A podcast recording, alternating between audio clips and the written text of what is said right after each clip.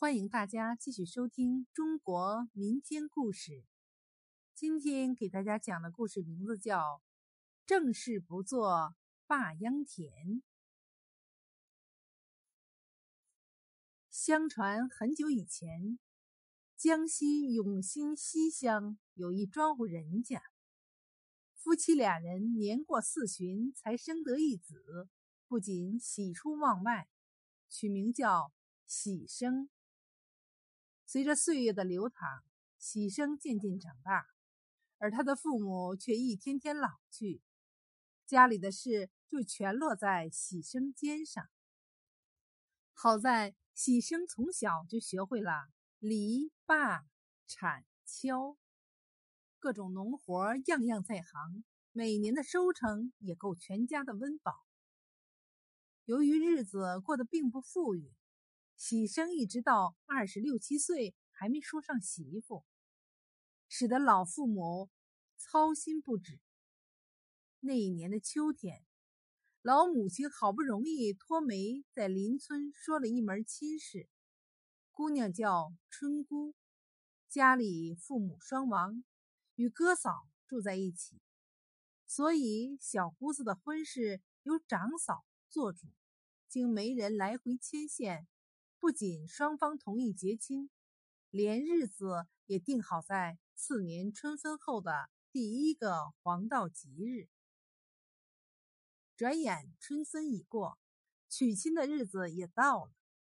喜生家杀猪、打鱼、做豆腐，操办酒席谢亲朋，乡邻人家也纷纷前来帮忙。收亲那一天，吹唢呐的，抬花轿的。扛嫁妆的、同亲的，吹吹打打去接亲；厨房里洗菜的、剁肉的、蒸饭的、摆碗筷的，热热闹闹忙不停。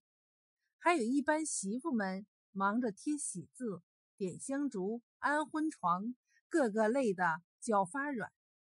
唯有这个新郎官一身新衣待一旁。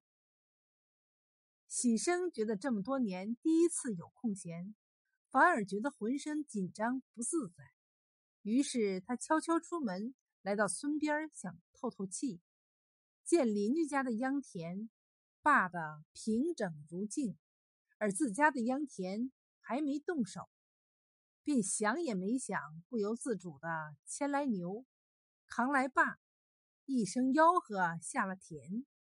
时间在不知不觉中过得很快，眼看三分秧田快罢完，这时管事儿的二叔急急跑来，老远就喊：“接了新娘却找不到郎，你是正事儿不做罢秧田，还不快去拜堂？”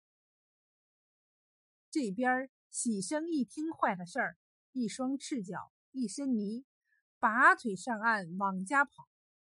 那边新娘正发急，听了解释才消气，觉得喜生是个勤快的人，也就携手成亲拜了堂。这真是床上人不急，急坏了床下人。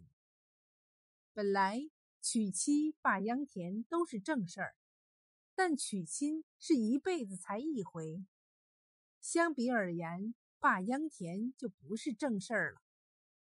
从此以后，正事儿不做罢秧田的故事就在永新四乡流传开来。